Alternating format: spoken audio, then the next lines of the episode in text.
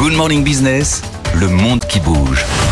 Benahouda, on poursuit en parler des semi-conducteurs avec les euh, grandes manœuvres autour euh, d'évidemment ce matériau essentiel pour le développement de l'intelligence artificielle. Du coup, les intérêts géopolitiques s'entrechoquent. Commençons par le voyage de l'américain Nvidia au Vietnam. Quel est l'objet? Alors le PDG de Nvidia, le très grand gagnant, rappelons-le, de ce domaine euh, dans l'intelligence artificielle, a montré qu'il a pris tout son temps à Hanoï, juste après son séjour en Malaisie et à Singapour. Dans les reportages que l'on a pu voir dans deux journaux en ligne vietnamiens, on peut le voir savourer la cuisine de rue de la capitale dans une ambiance décontractée qui met en exergue le diplomate vietnamien chargé de l'accompagner. Outre qu'il a semble-t-il beaucoup apprécié euh, une soupe de nouilles au bœuf, on retiendra que ce visiteur américano-taïwanais de marque a affirmé que son entreprise compte faire du Vietnam sa deuxième patrie. Reçu par le Premier ministre, il a été question d'y établir une base.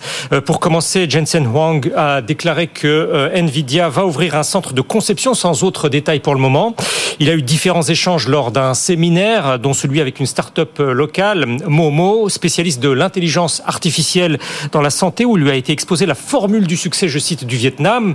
L'Académie vietnamienne de la science et de la technologie fait savoir pour sa part qu'elle travaille au développement d'un supercalculateur avec la puce A100 de Nvidia, destinée aux dernières solutions d'IA.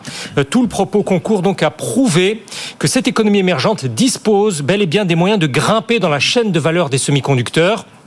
Dans une note, deux experts de l'Institut euh, central de gestion économique de Hanoï ont rappelé que leur pays n'est pas un nouveau venu. Euh, la première usine de semi-conducteurs au Vietnam a été créée en 1979 euh, afin de produire des composants pour le bloc de l'Est du temps de la guerre froide. La chute de l'Union soviétique a mis fin à cette tentative. Somme toute, il ne ferait que renouer avec son histoire technologique et ses promesses majeures de coopération avec les Américains interviennent alors que le chef de l'État chinois vient d'arriver euh, aujourd'hui euh, au Vietnam, trois mois après euh, la visite du président des États-Unis. Pékin dit que va être injecté dans la vitalité, dans le lien avec ce voisin du sud-est asiatique, d'une manière ou d'une autre. Il va donc falloir une grande annonce technologique dans les heures qui viennent, sino-vietnamienne. Donc le Vietnam très courtisé de toutes parts. Et Nvidia, vous avez raison, hein, c'est l'un des grands gagnants. C'est Nvidia qui fait plus de 1000 milliards de dollars de capitalisation désormais. Alors l'un des autres concurrents, on aurait pu parler de TSMC, mais on va parler euh, de ASML, euh, le néerlandais. Et là, lui, il est courtisé par les Sud-Coréens.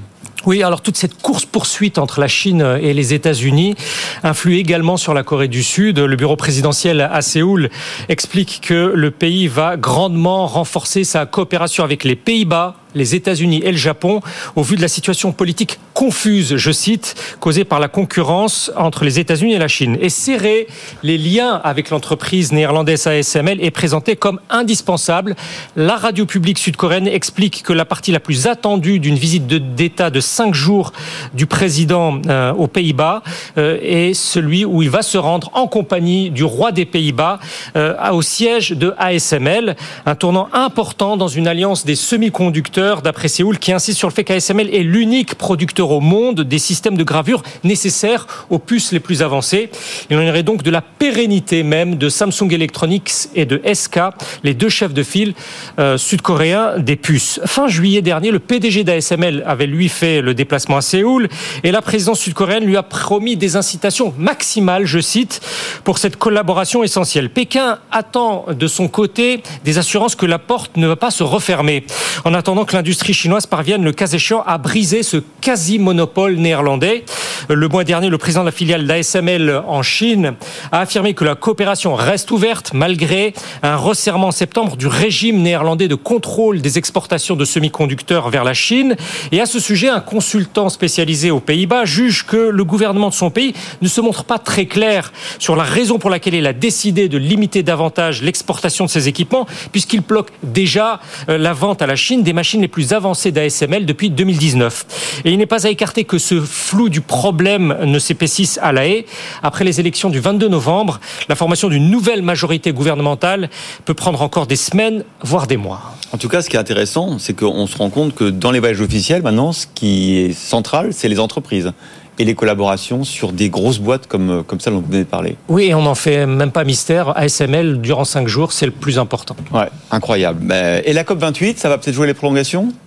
C'est possible, c'est possible, mais ça joue toujours les prolongations, les COP, donc euh, en attendant la COP 29. Il faut dire que pour l'instant, il n'en est pas sorti grand-chose de la COP, pas mal de, de déceptions.